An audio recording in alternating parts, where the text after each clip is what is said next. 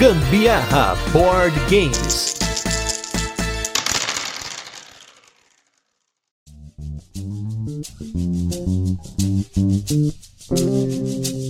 Premiações de jogos de tabuleiro é algo que acontece todo ano em todos os países que têm a cultura de jogos de tabuleiro mais ou menos aí fundadas. E talvez o maior prêmio de todos hoje, se não talvez com certeza, é o prêmio Spiel des Jahres, que é o prêmio alemão, né, para os países que falam alemão, né, e que começou em 1979. Talvez seja o prêmio mais longevo e também o mais reconhecido. Quando você vê ali nas caixas dos jogos aquele selinho, parece um peãozinho escrito Spiel des Jahres ou Kennerspiel des Jahres ou Kinderspiel des Jahres. Estamos falando aí desse prêmio que eventualmente se dividiu em algumas categorias. Mas esse prêmio é um prêmio alemão e a gente está no Brasil. Então hoje a gente vai transformar o Spiel des Jahres no Spiel Brasil e para isso a gente vai fazer aqui os jogos que nós achamos que mereciam ter ganhado o Spiel no lugar de outros. Então vai ter muita cagação de regra, nenhum critério e a gente vai tentar defender isso aqui. E para isso eu trouxe dois convidados de regiões diferentes do Brasil, de diferentes conteúdos para vocês, dois convidados inéditos aqui no Gambiarra Board Games. E do meu lado esquerdo está ela, a primeira dama do Tipo War, ela que tá sempre presente como host no podcast. E aí, hoje, ela está aqui para hostear esse prêmio comigo, uma das nossas juízas de hoje, Cristiane do Tipo War. Tudo bem, Cris? Tudo ótimo. Falou em cagação de regra, nenhum critério. Eu não esperava outro podcast ser chamado além do nosso, né? Era o mínimo que eu esperava. tá muito nacional o Gambiarra hoje mesmo, né? Você viu? E do meu outro lado, do meu lado direito, que está ele, que é um dos meus companheiros da maromba do, do board game. Ele que faz seus stories puxando ferro e sempre fazendo muita força. E hoje vai fazer força pra gente conseguir aqui trazer uma premiação Spiel Brasil pra vocês. Ele de Divi City. Estamos com ele, meu primo lá de Minas Gerais, Jean Lopes. Tudo bem, Jean? Tudo bem. Também conhecido hoje, apenas hoje, como Frank Castle. Só quem acompanha Marvel vai entender isso aí. Vamos fazer justiça hoje, pô. E pra gente começar, a gente já queria, assim, se você for na página do Spiel des Jahres, tiver um pouquinho de inglês, você vai ler um pouquinho sobre, mas só pra contextualizar vocês que talvez nunca tenham ouvido falar ou talvez nunca tivesse prestado atenção, como eu falei, o Spiel des Jahres é uma premiação de jogos analógicos dos países que falam alemão. Primeiramente começou lá em 1979, em 2001 eles dividiram o prêmio para premiar também os jogos para crianças, então virou Kinderspiel des Jahres. Em 2011 eles decidiram fazer o que seriam os jogos dos conhecedores, que não é jogos complexos, e sim jogos dos conhecedores, entre aspas, expert, mas aí tem que ver muito sobre o público geral, que é o Kennerspiel des Jahres. E aí, como eu comentei, eu fui procurar sobre quem é o júri, quais são, quem são os membros, como você pode se tornar um membro, e aí a gente percebe que o prêmio é um pouco diferente do que talvez a gente possa imaginar, né? No caso aí, os o júri, ele é voluntário, e as pessoas que fazem parte do júri, geralmente são pessoas que eles dizem ter julgado com experiência, mas que trabalham aí como críticos de jogos na, na nos, nas mídias de é, idioma alemão. E todos aqui trabalhamos, entre aspas, né, como críticos de mídia aí, né, críticos da mídia de jogos de tabuleiro no Brasil. Então estamos qualificados para o Spiel Brasil. Para vocês, está aprovado esse, esse, critério nosso de quem pode ser os juízes, que só são nós três? Para mim, eu acho que tá a mesma coisa, entendeu? Sem critério nenhum. É o mesmo, tá tudo lindo. Tá tudo lindo, certo? E daí, os países falam português, claro, tem Portugal, tem Moçambique, na Angola também se fala português, se eu não me engano, tem alguns outros países, talvez da África, também que fala português, mas o português brasileiro só se fala no Brasil, então só a gente que tá qualificado para falar dos jogos aqui no Brasil. E aí tem uma parada muito impressionante aqui que eu fui procurar quais são os critérios, né? Eu falei, poxa, vamos tentar fazer um critério aqui, né? A gente tentar organizar, fazer uma pautinha, fazer um negócio legal. E aí, uma das cláusulas lá do FAQ, né, o Frequent Asked Questions, lá do, do site da, do Spiel des Jahres, é que uma das perguntas é qual é os critérios, né, relacionados aos jogos que os jogos do des Jahres precisam preencher. E aí, a frase muito bem colocada aqui é que ultimamente, né, como finalmente, né, comentando aqui no, no, na ordem, a impressão geral é o que conta. Vamos dizer assim, o aproveitamento ao jogar o jogo que não pode ser quebrado por peças que a gente possa medir de forma individual. Claro, a gente pode ter alguns critérios, eles podem ter alguns critérios, né, é um conceito novo, ou ele traz algo novo para a experiência, ele tem alguma coisa que tem que ser feita pelo jogador que é interessante, alguma coisa que é mais orgânico, artificial, se tem erro, se tem coisa. Mas, como a gente sabe, é qualquer coisa. Então, como esse critério é qualquer coisa, nós não definimos aqui, vai ser o critério Brasil de julgamento, que é qualquer coisa. Então, se os nossos jurados aqui, Cris e o jurado Jean, estiverem ok com os nossos critérios, a gente vai começar aí julgando de trás para frente, começando por 2023, a premiação de 2023. Então, estamos todos de acordo com o, o critério é não ter critério? Demais. Eu tava lendo os critérios mais cedo, e aí o melhor resumo para mim é joguei e gostei. Porque Perfeito. it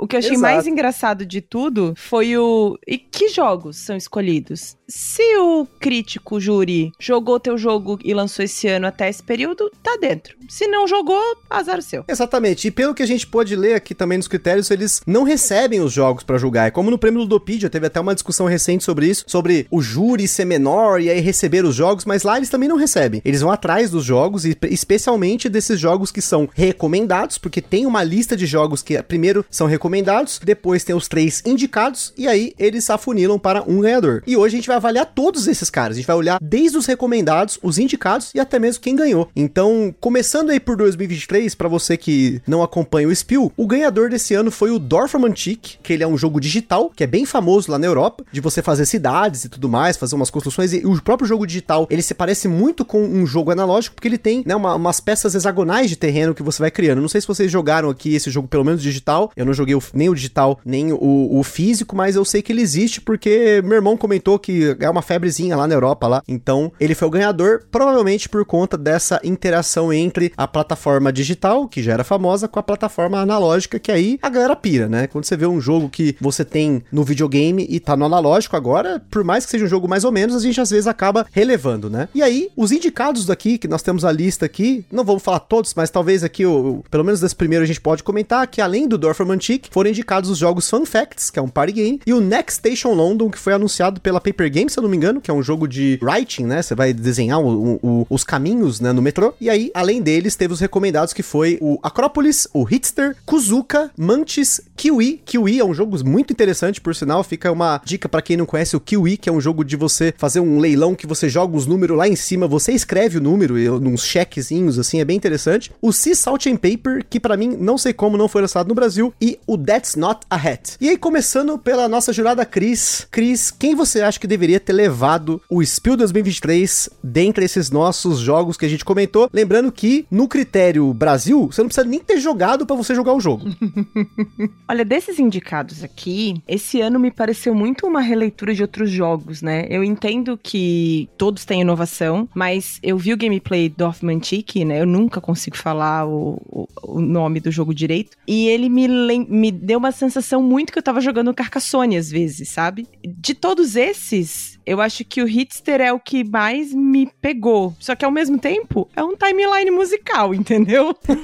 Pô, mas ainda tem um, um negócio diferenciado aqui, né? Eu não cheguei a ver muito sobre o Hitster. Eu me lembro só que ele tem um app, né? Além do jogo físico, né? Você tem que fazer um. Você pega uma carta de música, você escaneia, se eu não me engano, um QR Code que vai pro Spotify, né? É, dá pra rodar direto no Spotify. Eu não sei nem se precisa baixar, não. Ah, olha É só. como um timeline, ele te dá uns anos, uma linha de anos, assim, e aí você tem os QR Codes e você tem que descobrir de que ano é aquela música que tá tocando. E aí tem uns pontinhos extras, se você sabe quem que é a banda, quem, qual é o nome da música, tem uns esqueminhas interessantes ali. Como eu gosto de música e timeline é um jogo que eu gosto, roda. Acho que Interessante. seria o meu favorito. Agora, pra fazer um carinho nos jogos nacionais, Next Station não ganha o meu carinho, porque eu gosto muito do writing do Cartógrafos, e eu Boa. acho que ele não traz muito mais inovação que o Cartógrafos já trouxe. Boa. Jean, o que, que você colocou de escolha? Você concorda com a Cris? Você vai selecionar outro jogo? O que, que você encontrou nesse ano de 2023 que você achou que pode julgar aí sem delongas? Olha, talvez só não ganhou por ser um pouco, digamos assim, complicado demais é, para suas primeiras partidas. Eu joguei, então pra mim o ganhador seria o Acrópolis. Cara, o Acrópolis ele é muito legal. Ele é uma colocação de tiles, né? Só que ele você tem andares, né? Você vai colocando os tiles, você pode subindo andares para fazer mais pontos. Então ele tem bastante regrinha. Então talvez por isso ele não foi tão bem, digamos assim, não foi avaliado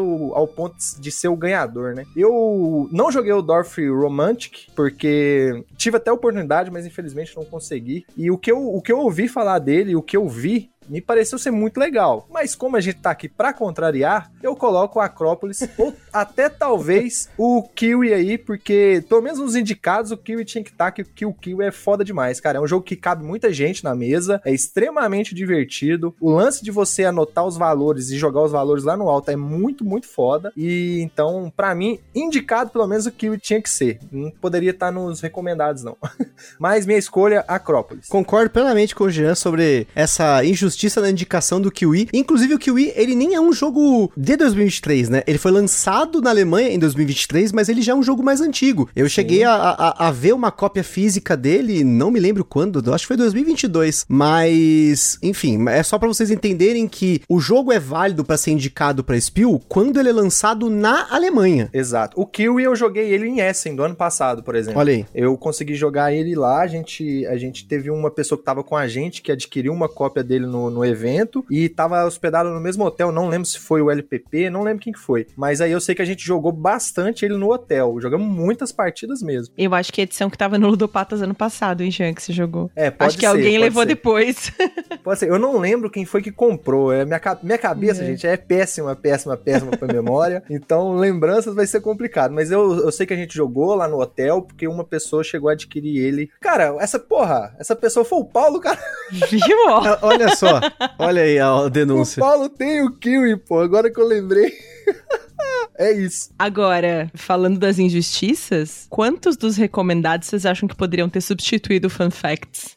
Olha, acho que pelo menos aí o Kiwi, esse Hitster que você comentou que a ideia dele é sensacional, e o Sea Salt and Paper com certeza, mas o Acrópolis para mim foi a maior injustiça desse, né, Spiel des Jahres 2023. Na verdade, me surpreendeu que ele não foi indicado, porque ele já havia sido indicado e ganhado outros prêmios. E dessa lista foi o único que eu joguei além do Sea Salt and Paper, que mais de uma vez, né? E o Acrópolis, é, o que eu achei muito bacana dele é que assim, ele é um jogo com regras fluídas, né? Apesar de ele ter um pouquinho mais de complicação, ele não chega a ser tão complicado como, por exemplo, um Queen Domino. Pensando sim, aí sim. que, que o King Domino foi um dos ganhadores, né? Você tem cinco tipos de terreno, que são as, ou vamos dizer assim, os distritos, e tem as plazas, que são a, as coroas, vamos dizer assim, do King Domino, se a gente for colocar. Mas ele tem algumas coisas, não tem como comparar exatamente porque não é o mesmo jogo, não é igual mas ele tem alguns conceitos de colocação de peças muito interessantes que você, como o Jean comentou, né? De você subir os andares, de você fazer as pedreiras, e aí essas pedreiras você tem um draft de peças, né? Que você vai, pode utilizar é, as pedrinhas, né? para poder escolher uhum. a posição, porque senão você tem que escolher sempre a mais perto, né? E assim, para mim, teria que ter ganhado Acrópolis, minimamente ter sido indicado, e isso que traz essa sensação de tipo, como é meio estranho, porque é que nem aquela coisa do Oscar, né? Eu acho que o Oscar se parece muito com isso, porque tem alguns filmes que você bate o olho e você fala assim, mano, esse filme, ele foi feito pro Oscar e ele foi indicado e ele não ganhou. Aí você fala, caramba, que estranho. Enquanto às vezes tem filmes que eu não gosto, eu acho filmes ruins, que ganharam Oscar por ser filmes que, para mim, são filmes que foram feitos pro Oscar. Não sei se faz sentido isso. Faz, faz sentido. É, é, a gente já comentou bastante, né? Até entre os papos mesmo, quando a gente topa com as pessoas, sobre o próprio prêmio Ludopédia. Muita gente reclama sobre os jurados, sobre ter critérios para avaliar. Cara, mas é muito complicado isso, porque um jogo, o jogo ele passa uma sensação e que nem sempre a, a sensação que eu tive vai ser a sensação que outra pessoa teve. Então é complicado você determinar critérios para você avaliar em cima disso, porque, pô, você determina um critério, mas é na hora de jogar, esse critério não te atendeu, mas atendeu outra pessoa. Então, sei lá, cara, é, é uma parada que tem que ser o que a gente comentou mesmo, é o joguei e gostei, entendeu? Eu acho que tem que ser isso. É, é, eu acho muito difícil julgar arte, né? Se você for pensar de jogos de tabuleiro como arte, porque se você estivesse pensando em complexidade, quantidade, quantidade de regras, componentes. Aí você tem critérios um pouco mais afunilados, mas a gente viu que não é isso. A gente pesquisando aqui sobre os critérios do, do, do Spiel des Jahres e mesmo do Ludopedia, não é a, a, ideia você julgar o produto, e sim você julgar a experiência. E experiência é uma coisa muito pessoal, né? Por exemplo, a minha experiência com a Acrópolis foi muito boa. Foi, tipo, eu adorei jogar o jogo. Inclusive, foi o único jogo que eu ganhei num evento lá do, Birds, do Boards and Burgers que eu fui, perdi quase tudo, só ganhei o Acrópolis de partida, assim, né? Talvez por isso tenha gostado também.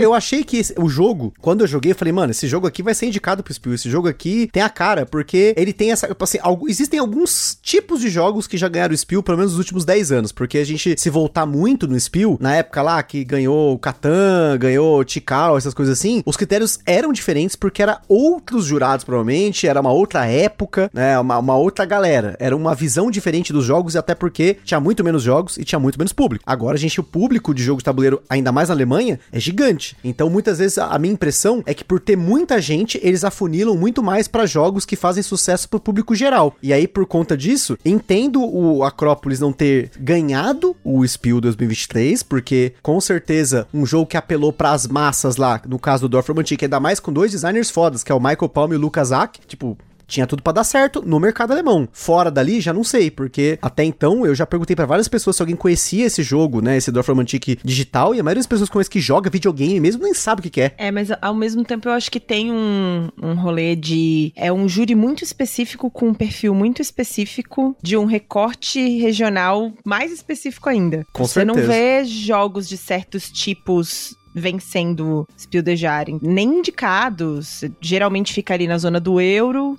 Alguns party card game. Também associados. Tem um, um ponto de, ah, todos os jogos vão, vão participar, vão ser realmente considerados. E aí eles falam se eles é, preencherem os requisitos de quem é o nosso público-alvo. Que eles falam família e amigos. Uhum. E eu acho que aí a complexidade também já tá implícita, sabe? Sim, concordo. E, e até pensando nesse do perfil do jogo, por isso que pra mim o Acrópolis teria sido ganhador, porque em 2022, voltando aí, já que nós chegamos, a gente chegou num, num semi-acordo aqui, né? Foi dois contra um, então o Acrópolis Sim, venceu, né? Já Eu topo, viu? Você topou o Acrópolis? Por mais que. O, o seu ficou muito interessante. Eu confesso que meu voto balançou aí, porque eu, eu gosto muito de música. Mas eu joguei o Acrópolis e joguei e gostei. Naquele nosso critério.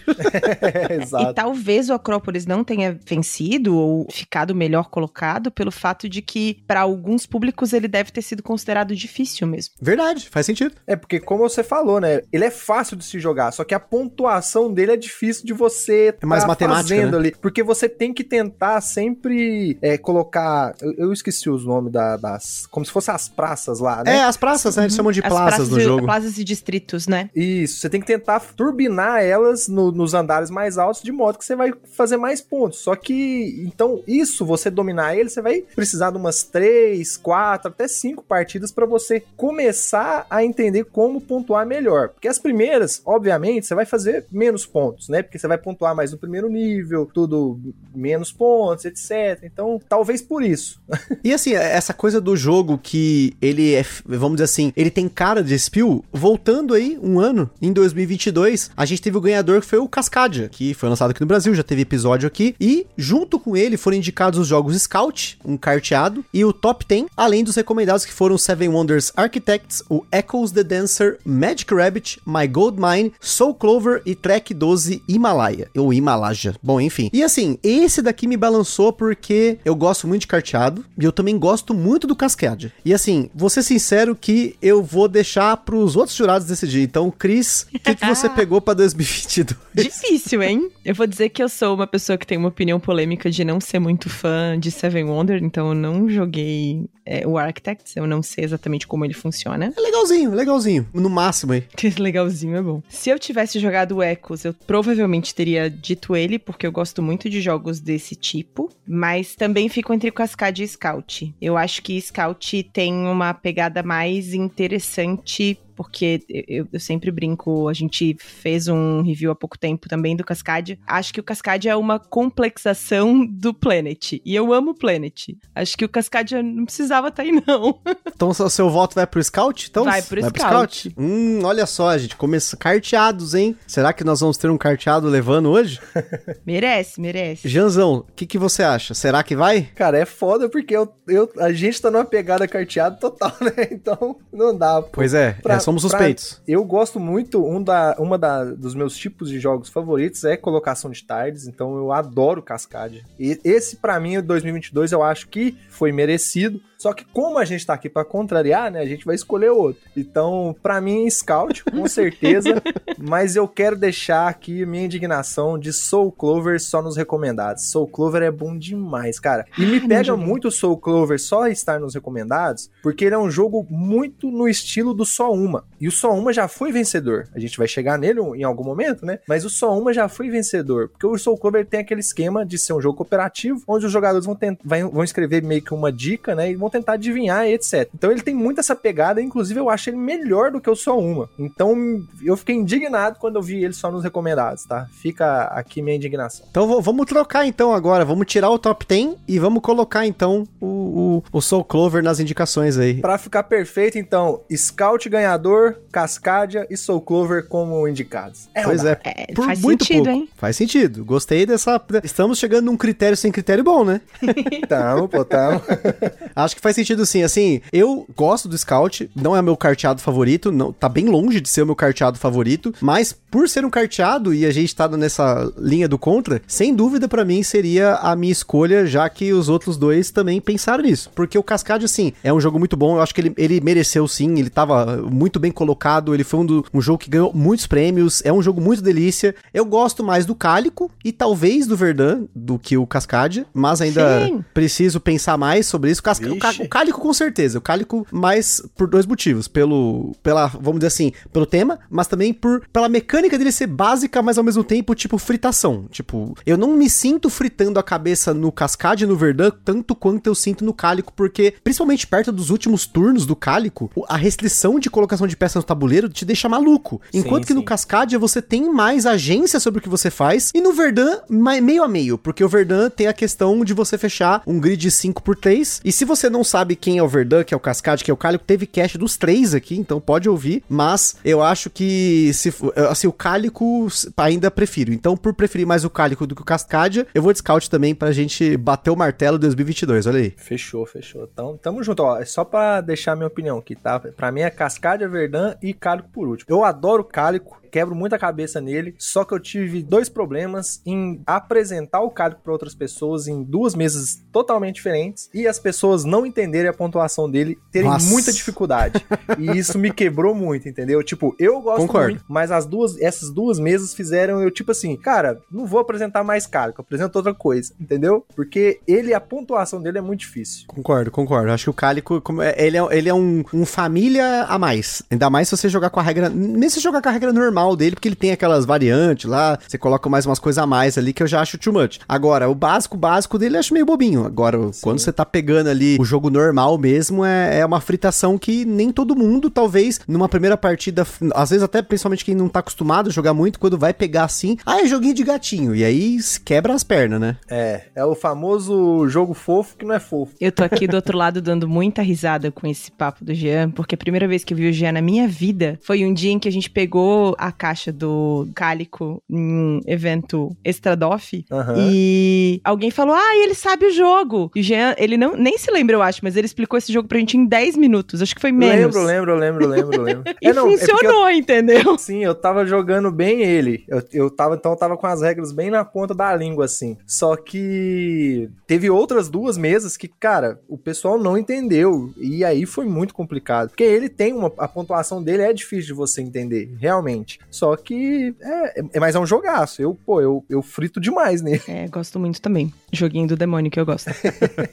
e agora, a gente voltando agora mais um ano, pulando para 2021. Talvez tenha um aqui que para mim é extremamente polêmico, porque o ganhador de 2021 foi o jogo Micro Macro Crime City os indicados foram The Adventures of Robin Hood e Zombie Teens Evolution. E os recomendados Beast 20, Chakra, Point Salad, Switch and Signal e The Key Sabotage at Lucky Llama Land. E assim, aí é uma parada que a primeira coisa nesse Zombie Teens Evolution aqui foi um jogo que para mim, assim, não sei vocês, mas dando uma olhadinha no jogo, eu não acho que ele devia estar nessa categoria. Ele deveria estar no Kinderspiel. Eu entendo uhum. que ele é uma evolução do Zombie Kid Kids. Mas eu acho que o Teens ainda deveria entrar no Kinderspiel. Não sei o que, vocês acham. Só pra gente desclassificar o jogo de cara.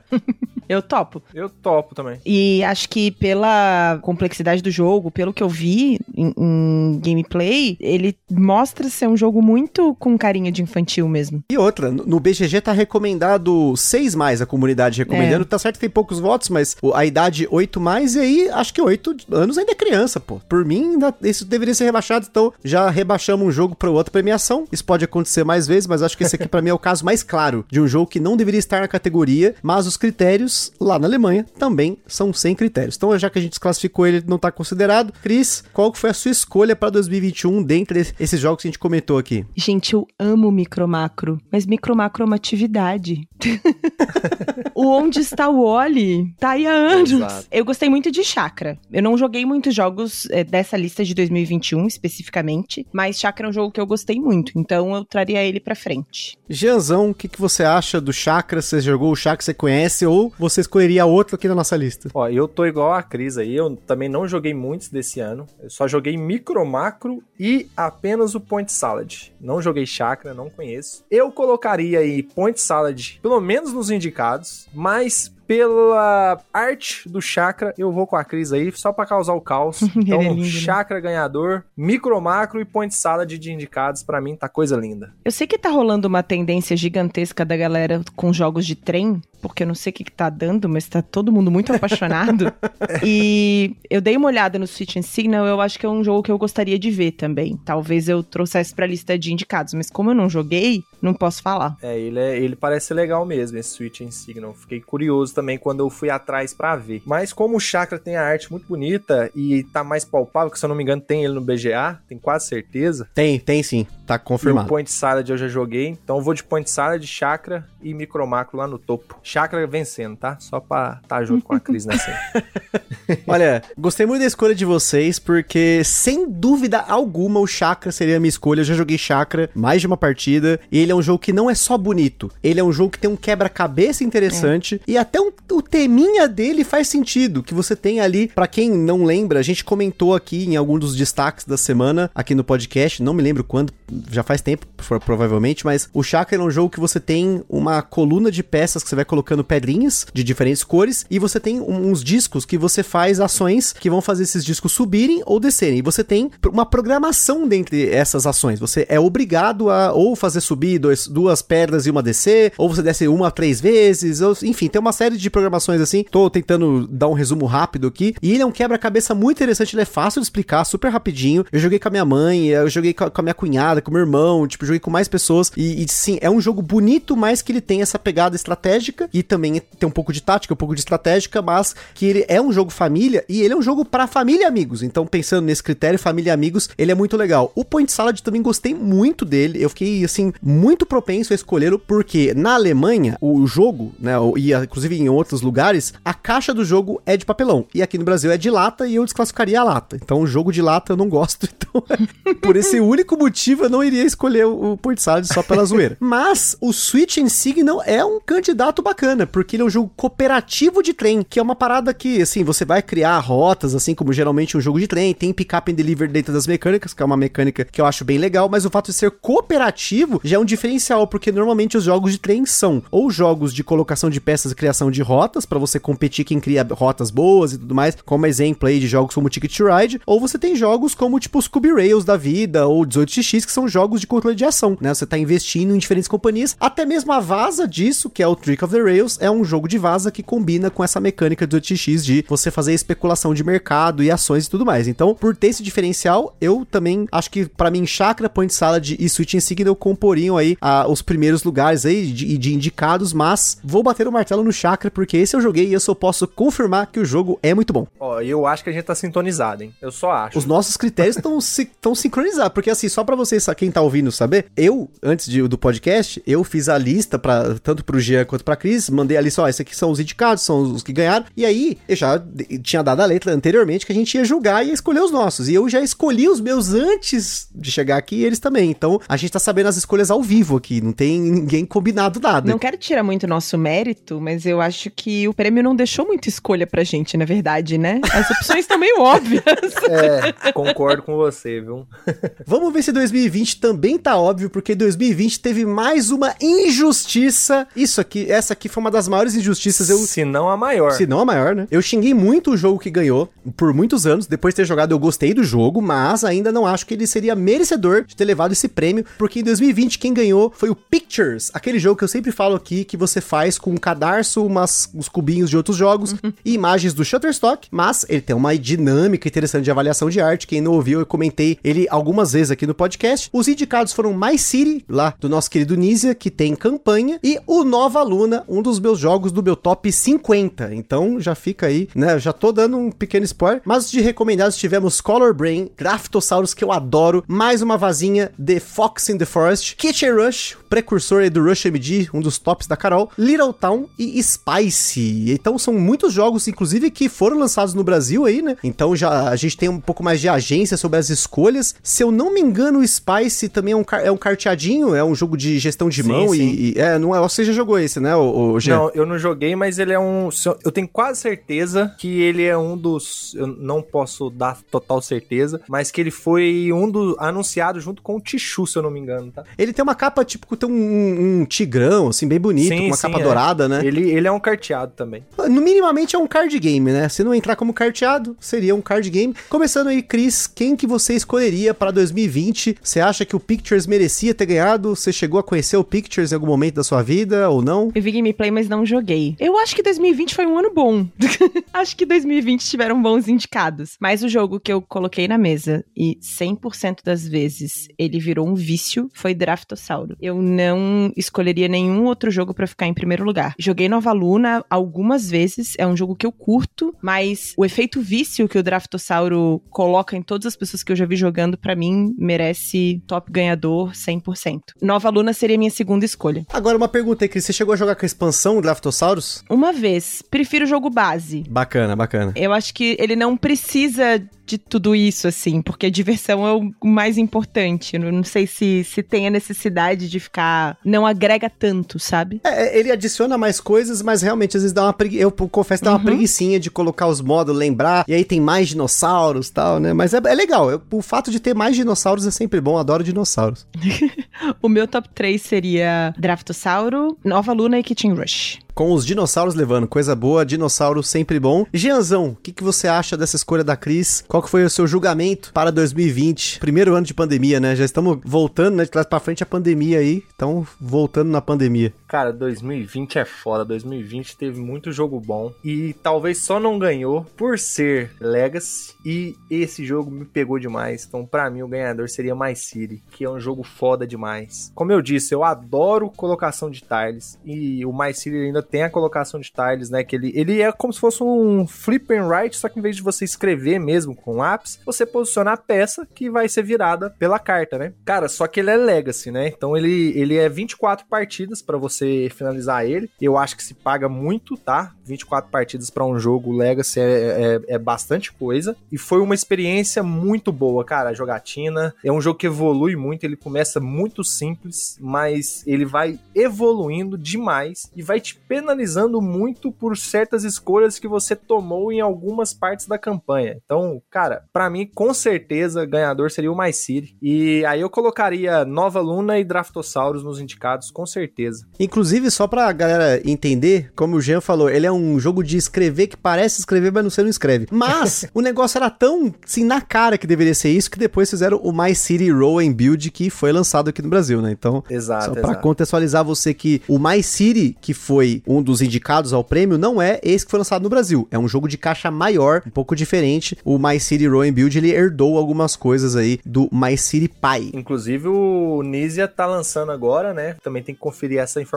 Mas vai ter o My Island, que é como se fosse o My City, mais numa ilha. Que também vai ser Legacy e tudo mais. Mesma coisa, só que agora é numa ilha. Tô muito curioso porque o My City me deu uma experiência muito, muito boa. E, e esse My Island aí você tem uns tiles hexagonais, né? Que são conectados Sim, também, sim. né? Sim, Como sim. É bem bonito. Ele tem a, a ideia do- da campanha, né? Mas ele tem um, a diferença dos tiles e com certeza das regras, porque Nizia não dá ponto sem nó, né? Inclusive, deixa eu recomendar aqui, ó. Se você que tá ouvindo aí gostou do que eu falei sobre o My City quer conhecer, tem no Board Game Arena pra você jogar o modo campanha lá, inclusive. Olha aí. Então, recomendo demais, tá, gente? Só não recomendo jogar mais de uma vez, porque você tem alguns episódios que você é preferível você perder, porque ele beneficia certas coisas quando você perde que são muito boas, entendeu?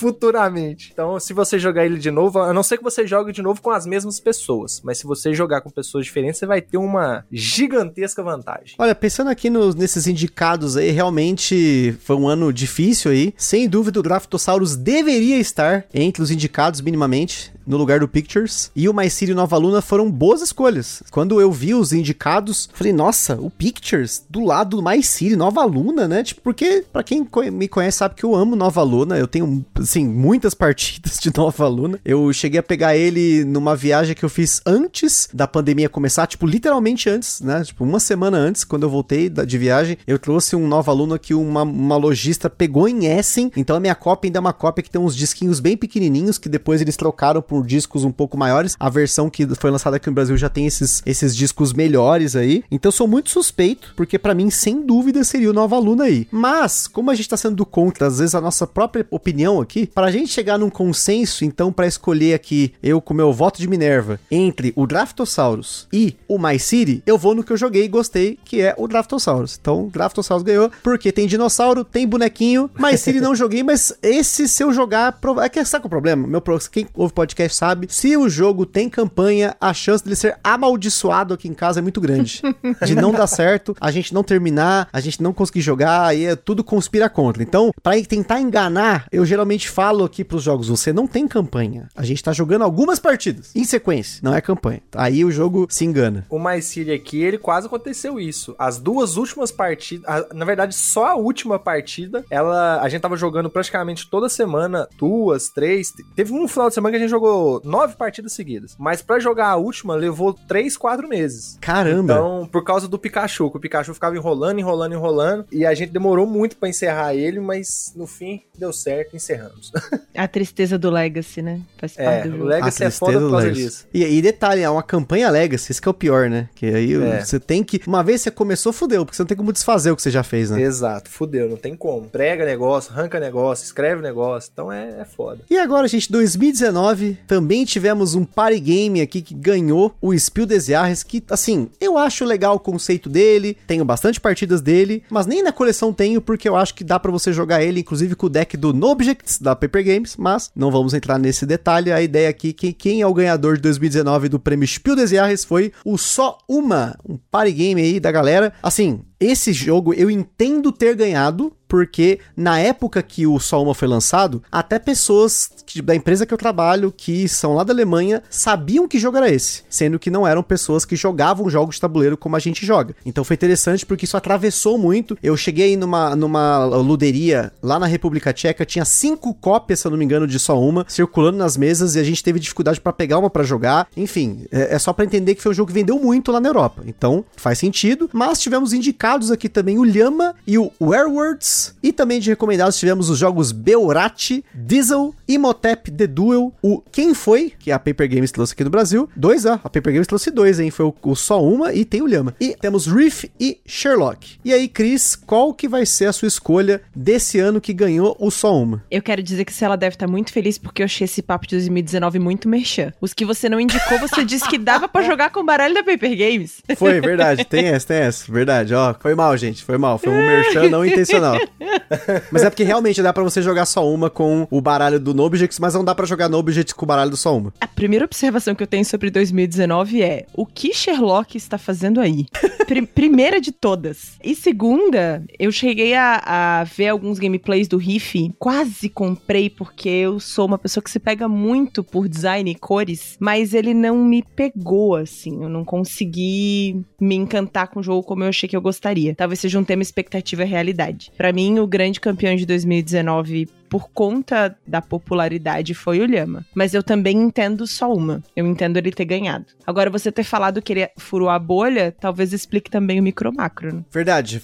É tanto que tem. É, assim, eu, eu não joguei o micro macro fisicamente. Eu cheguei a jogar uma versão digital dele, que é tipo uma demo, que tava até em português. É, tipo, achei legalzinho o jogo. Tipo, e com certeza tem a ver com isso, porque lá, assim, agora, pensando no futuro do micro macro, o micro macro tem um monte de caixa lá fora já. Tem a caixinha verde, tá a caixa maior, tem uma big box já de micro macro, enfim. Então, com certeza, se tem tudo isso, é porque o jogo teve longevidade, porque tem muitos jogos aqui no, assim, muitos da verdade dos jogos que ganharam o Spiel, eles tiveram reedições, expansões e tudo mais, mas nem todos tiveram tanto quanto alguns outros jogos, como o exemplo do próprio micro macro, como exemplo recente aí, né? Agora, Janzão, o que, que você acha? Quem que você acha que deveria ter levado? Ah, não, é, assim, tivemos o Lhama aqui para comentar, né, o carteadinho. O que, que você acha dessa escolha da Cris? Você acha que você teria escolhido outra coisa? Como é que vai, como, como nós vamos ficar aqui agora? Então, eu tenho um problema que eu não sou fã de Lhama. Então... Como assim? Não, não, não gosto de Lhama, infelizmente. É um jogo que eu não entendi.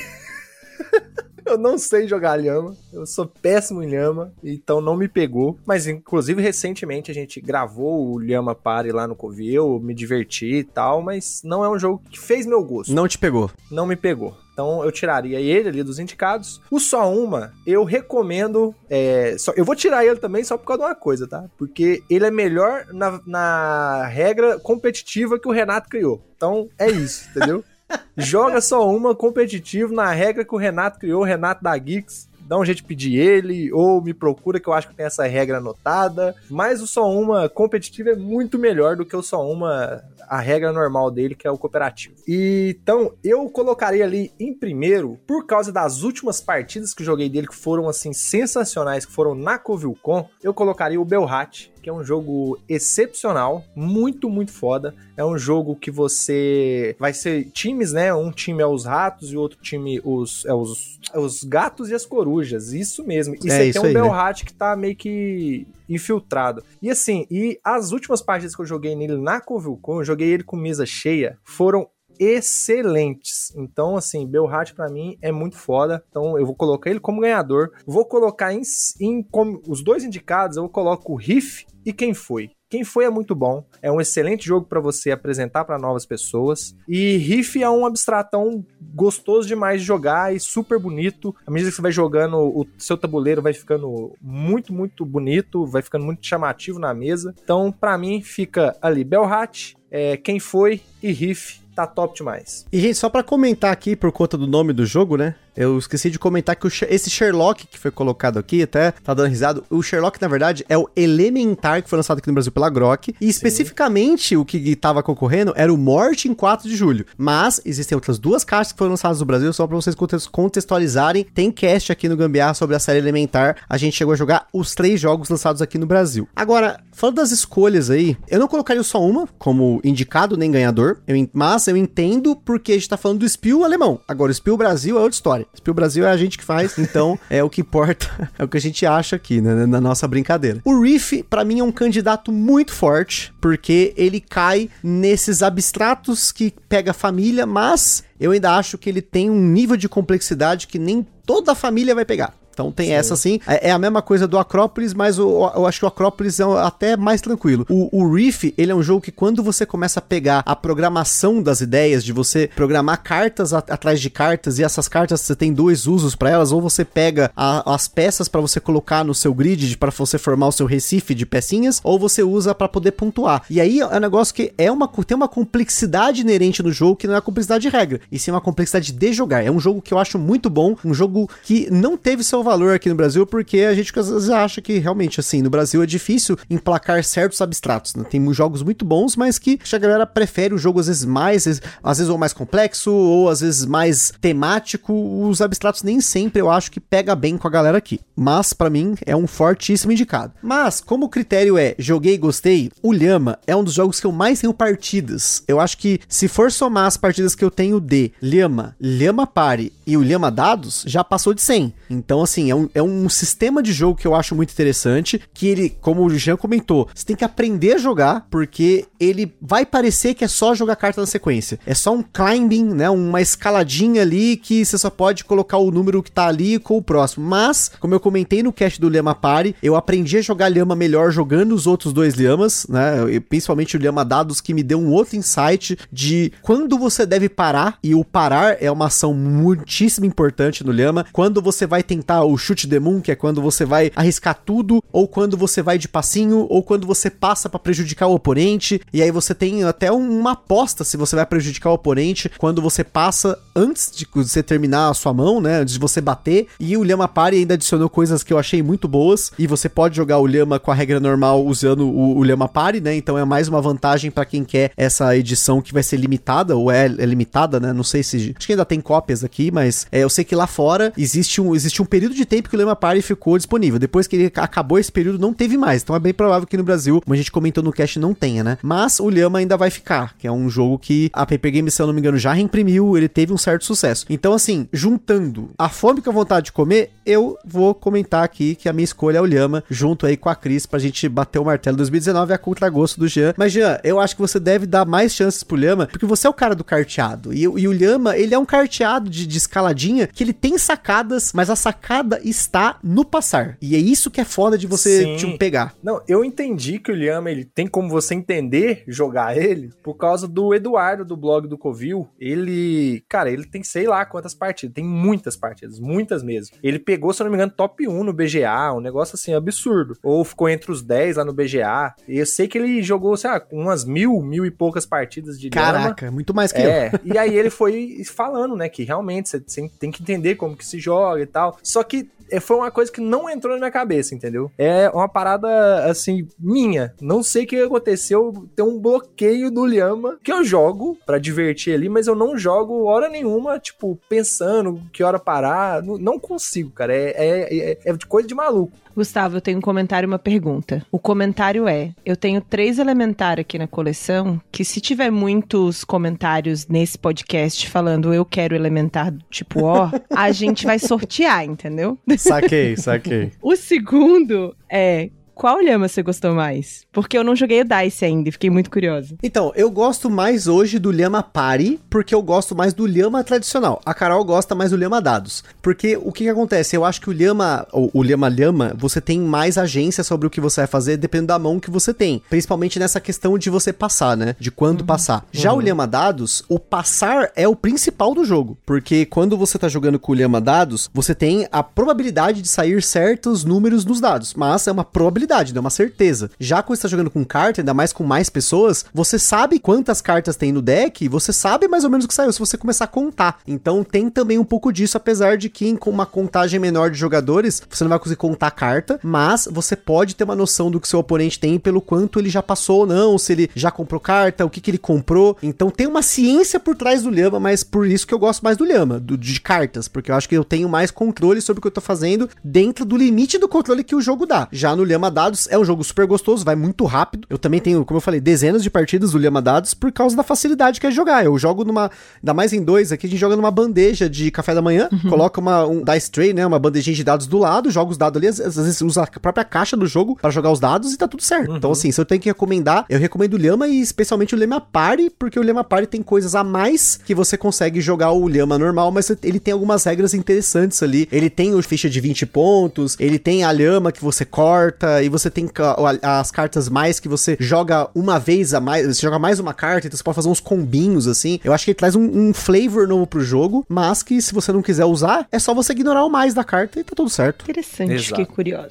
Fica a dica, fica a dica. Porque seguindo aqui, gente, estamos agora em 2018, já voltamos alguns anos aí no Spiel para um dos grandes ganhadores, que é o jogo Azul, jogo querido pela massa, já com a sua quarta, quinta versão já, que todas elas foram lançadas no Brasil e indicado recomendados tivemos Luxor, que na época muita gente reclamou que foi injustiçado porque era um jogão melhor do que o azul, e o The Mind, que ainda existe a polêmica se é jogo ou não. E aí nos recomendados tivemos 5 Minute Dungeon, Face Cards, Majestic, também é um jogo interessantíssimo, o Memoir, tem que gritar, desculpa Fábio pela edição, mas é porque tem que gritar, tem um, uma, uma exclamação no jogo, Santorini nos recomendados e Woodlands. E aí, começando com a Cris, Cris, nossa juíza de hoje, que jogo você acha que merecia ter ganhado, se é que você já não acha que o azul teria merecido? Vamos abandonar essa pergunta e discutir se The Mind é jogo ou não, que é muito mais legal.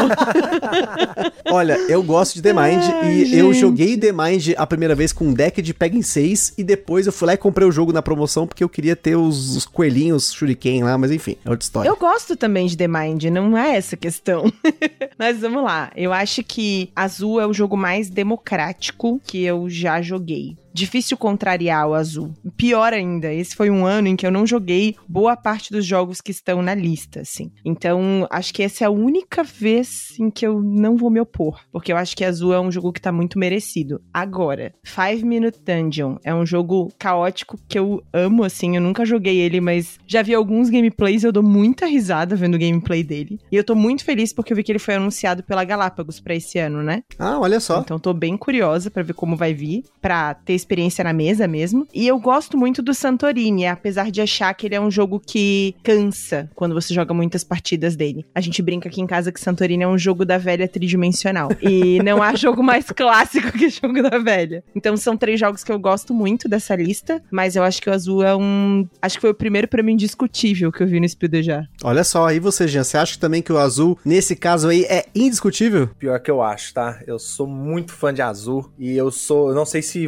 vocês. É, aconteceu isso com vocês, mas comigo foi assim. Saiu o primeiro azul, joguei. Nossa, que jogão, muito bom. Saiu o segundo azul. Nossa, que jogão, melhor do que o outro. Saiu o terceiro azul. Nossa, que jogão, melhor que os outros dois. Pra no final eu ver que o primeiro é o melhor de todos. Nossa, É o melhor. Que pariu. É, bato martelaço aqui nessa sua colocação, Eu Jean, fui com desse certeza. jeito, porque eu fui jogando, eu fui achando as complexidades, uma melhorando ele. Só que depois, cara, eu fui vendo que assim, a- o simples do azul, o normal, o primeiro, é, é um negócio muito elegante, assim, sabe? É, é, é, é muito fechado o azul. O, pra mim, o pior é o, o de Sintra, o 2, que eu acho, nem pela jogabilidade, eu acho Uhum. péssimo você ficar virando aquelas faixinhas e etc. É, aquilo é muito ruim. Eu gosto muito do pavilhão de verão. E o outro azul, o azul verde, pra mim não compara, porque pra mim aquilo lá já é outro, outra essência do jogo. Mas eu, esse eu também fico indiscutível pra mim, merecidíssimo o azul ganhar. Eu só tiraria o The Mind ali dos indicados e colocaria o Santorini, que eu gosto demais de Santorini. Acho puta jogaço e sou muito fã. Eu gosto muito de jogo abstrato, né? Então o Santorini é foda demais. Olha, assim como o Parasita, quando ganhou o Oscar, foi pra mim indiscutível, eu acho que aqui também é o mesmo caso. Azul, com certeza, acho que voltando no tempo aqui, é o primeiro pra mim ganhador indiscutível. Porque tem alguns que é muito de preferência, mas entre todos esses jogos eu entendo que na época teve um pouco dessa coisa, ah, mas é o Luxor, mas se você pegar depois, né, avançando o tempo aí agora 2023, pensando no que, nele ter ganhado em 2018, a longevidade que o Azul tem, sem dúvida, é como Jean falou, eu sempre volto ao Azul original, é um dos jogos que eu mais gosto de jogar, é um dos jogos que eu tenho o maior número de partidas em dois aqui entre a Carol, ent- antes de live, muitas vezes eu já fui, por exemplo, o Paulo do Covil chama lá, vamos, vamos lá pra live lá, vamos pra live nórdica. E aí, tipo, é, em cima da hora eu vou lá, putz, queria jogar um joguinho, vamos jogar um azul? A gente joga em 15 minutos aqui, aí eu vou pras lives. Então, geralmente, se eu atraso é por conta disso. Mas raramente eu atra- atraso, né? e eu concordo também que eu, de- eu desceria o The Mind e colocaria o Santorini no lugar. Então, azul, Luxor, Santorini é uma trinca absurda, assim. É tipo, Sim. é um nível altíssimo de jogos que nós estamos falando aqui. E a gente não, não falou tanto, né? Mas deixa que o Luxor é um puta de um jogaço. Eu acho que Concordo. ele afasta muito o pessoal, porque quando a galera vê o tabuleiro, ele remete muito aos jogos antigos de trilha, né? De andar a trilhinha. Mas, cara, é fantástico a forma como o jogo é gerenciado. As cartas da mão, poder só pegar das pontas, etc. Cara, é muito foda. É um jogaço que foi muito injustiçado aqui no Brasil. Não fez tanto sucesso, Com mas certeza. é um jogaço. Jogaço, jogaço. Sem dúvida. é- Foi um ano difícil, hein? Mas de novo, né? Eu acho que, assim como o Parasite está para Oscar, o Azul está para o Spill e continua. É um dos meus. Também tá no meu top 50 aí, sem dúvida. É um jogo que eu gosto muito. E 2017 vai ser difícil também. Vai. Porque em 2017 também tem jogo que tá no meu top 50. E aí, falando do ganhador, tivemos King Domino. Indicados tivemos Magic Maze, o jogo do Pino polêmico. O The Quest for Eldorado. E nos recomendados tivemos Deja Vu, o Dode Lidu, o Fable Fruit, o Clasquinho da Massa, Shift Tago, que eu espero ter falado corretamente, Shift Tago, o Tempel des Schreckens, que não tem tradução, esse jogo só foi lançado na Alemanha provavelmente, e o Word Slam. E aí, Cris, qual que foi o seu selecionado do ano de 2017? Ai, eu não joguei o The Quest for Eldorado, foi um jogo que eu também não vi gameplay, então é o único que eu não vou ter a menor ideia é, sobre falar dele, e acho que é uma falta, porque eu já deveria ter feito isso. Não é o jogo que deveria vencer, mas o jogo do meu coração de 2017 é o Magic, o Magic Maze. O Pino desgraçado é uma das coisas mais divertidas que já passou pela mesa de jogos da galera aqui do tipo hora. A gente dá muita risada com o Magic Maze. E é um jogo que, quando a gente tá de galera, é o que todo mundo pede para levar, ou sente falta, enfim. Não tenho como dizer que não é ele. Mas eu acho que é uma votação muito pessoal. Eu não diria que ele é o melhor, não. Com certeza, mas o critério é joguei gostei. Então, tá Exatamente.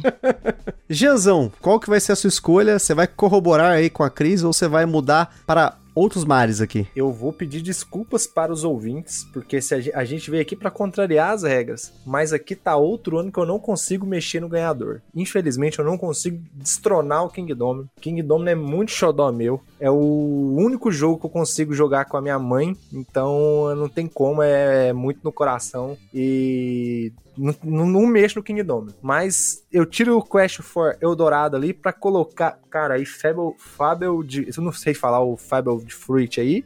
Ou o Classic, hein? Difícil. É. É que o clássico tem um negócio também que muita gente fala que não é jogo de tabuleiro. É brinquedo, né? Sempre é, tem essas histórias. Mas, né? ó, eu vou colocar o clássico. Clássico é bom demais, cara. Não tem como. É, Concordo. É, é, muito bom. É muito bom. Então, pra mim, fica King Domino, Magic Maze e Clássico ali entre os indicados. Magic Maze é bom demais, cara. Magic Maze, o pino é, é um negócio. A pessoa fica assim: o que, que você tá batendo o pino na minha frente? Você bate umas três vezes.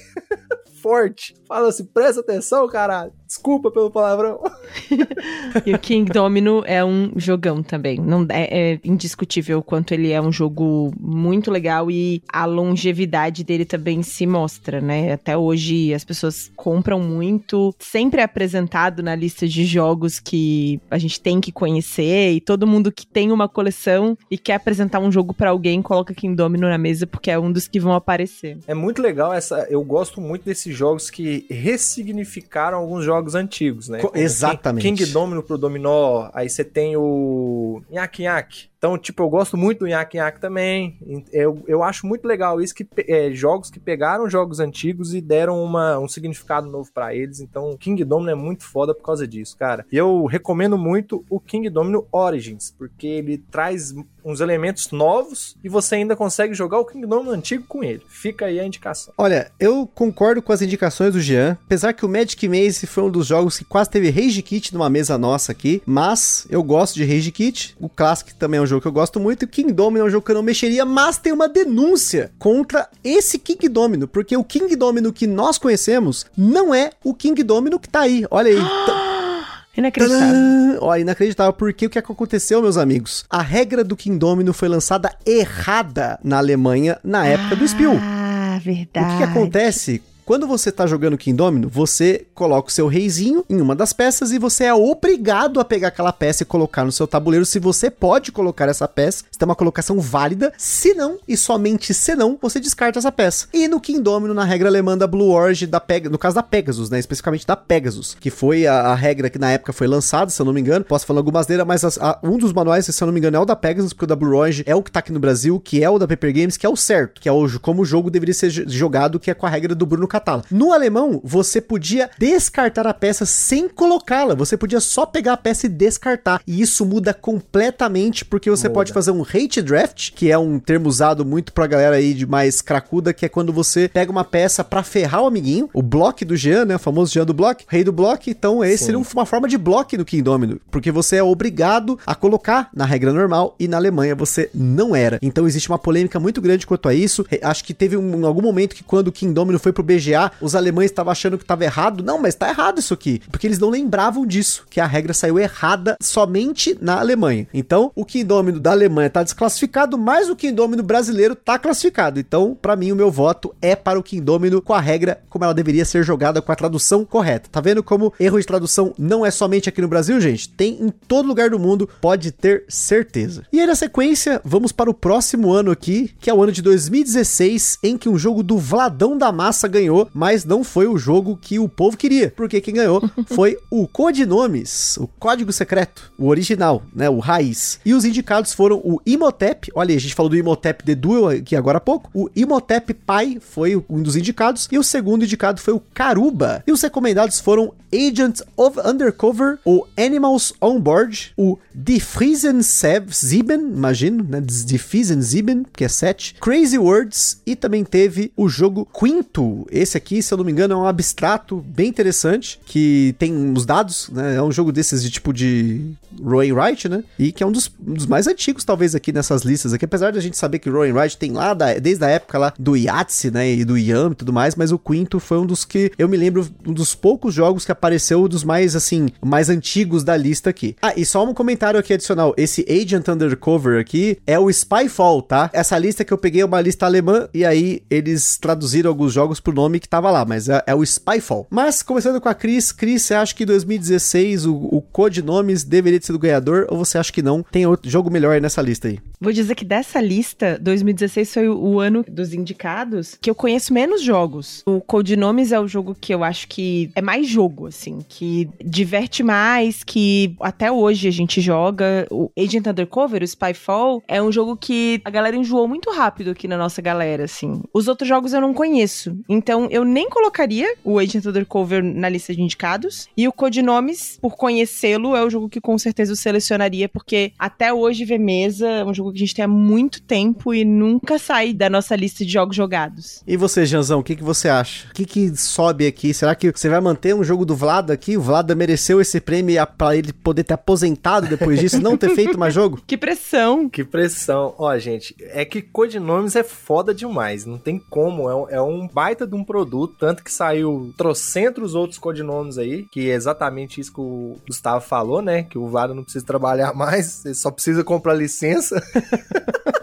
mais nada. Então é, é, é difícil mexer nele, porque pra mim, com o tempo, né, desde 2016, você vê que Codinome se tornou um baita produto, é indiscutível assim. Mas esse eu consigo contrariar as regras, tá? Eu gosto muito de Codinomes, pra mim, dos que estão esse é o melhor mesmo, mas eu vou contrariar, tá? Tô nem aí, contrario, faço aqui. Como eu disse que eu gosto de jogos que ressignificaram algo, eu boto Caruba como ganhador, que Caruba é o famoso bingão então ele é um, um jogador vai sortear uma peça, vai narrar ela pra todo mundo, todo mundo tem que posicionar essa peça de forma que você tem um tabuleiro individual que você quer ligar o seu aventureiro que tá na praia a um tesouro. E é basicamente isso. E é uma corridinha, né? Porque você vai tentar pegar mais ponto, menos pontos, você vai querer alongar o seu caminho para pegar ponto ou encurtar. É corridinha com bingo. Então é muito bom, é um excelente jogo para apresentar para quem não conhece nada, né? Porque, pô, pega suas tia que vai no bingo da, de junho, na, na- na- nas festas juninas, julina e etc.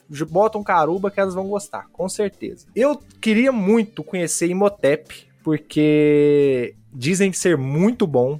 É o Phil Walker Harding é um cara conhecido por seus vários jogos famosos aí, né? E Imhotep dizem ser muito bom. Tem muita vontade de conhecer. Mas como eu não joguei, pra mim vai ficar então Caruba ganhador, Codenames em segundo e o Spyfall em terceiro ali como indicado também. Spyfall e Codenames como indicado. Lembrando, eu ainda gosto mais de Codenames, mas eu tô aqui pra contrariar. O Imhotep também concordo que é um jogo que eu gostaria de conhecer também. Eu acho ele muito bacana. Ele tem o esquema de você fazer os monumentos e aí tem os, as, as pecinhas, as pedrinhas que vão chegando de barco. Tem até no BGG um redesign iraniano, eu não sei exatamente se é uma edição, mas eu acho muito bonita, é uma arte que eu achei que ficou muito foda pro jogo. Mas eu, como esse jogo sempre foi falado que não rodava em 2, apesar de ser 2 a 4 e aí depois, para comprovar que não rodava em 2, fizeram o Imhotep The Duel, pra, né, agora tem uma versão para dois jogadores. Eu acabei nunca comprando uma cópia para mim, mas já tive a oportunidade de pegar o Imhotep e não peguei no passado. E eu também acho, eu gosto muito dos jogos do Phil Walker Harding, eu acho que ele é um cara que tem muito, muitas ideias boas, então faz sentido ele tá na lista sim, apesar de não ser um jogo que eu tenha jogado, mas é um jogo que eu conheço. E eu fiquei aqui nessa dificuldade entre o Caruba e o Codenames e o Spyfall. São três jogos que eu gostei. Caruba talvez menos, mas a ideia do bingo, a ressignificação do bingo é muito interessante. É um dos poucos jogos que implementa a mecânica de bingo e que acho que ficou bacana, né? São poucos jogos que tem a mecânica. Se você procurar no BGG, a gente fez lá os episódios que a gente eh, descrevendo as mecânicas a gente falou do bingo em um dos episódios. E eu até comentei sobre essa dificuldade de achar jogos com o bingo como uma boa mecânica, né? Se você pegar, a,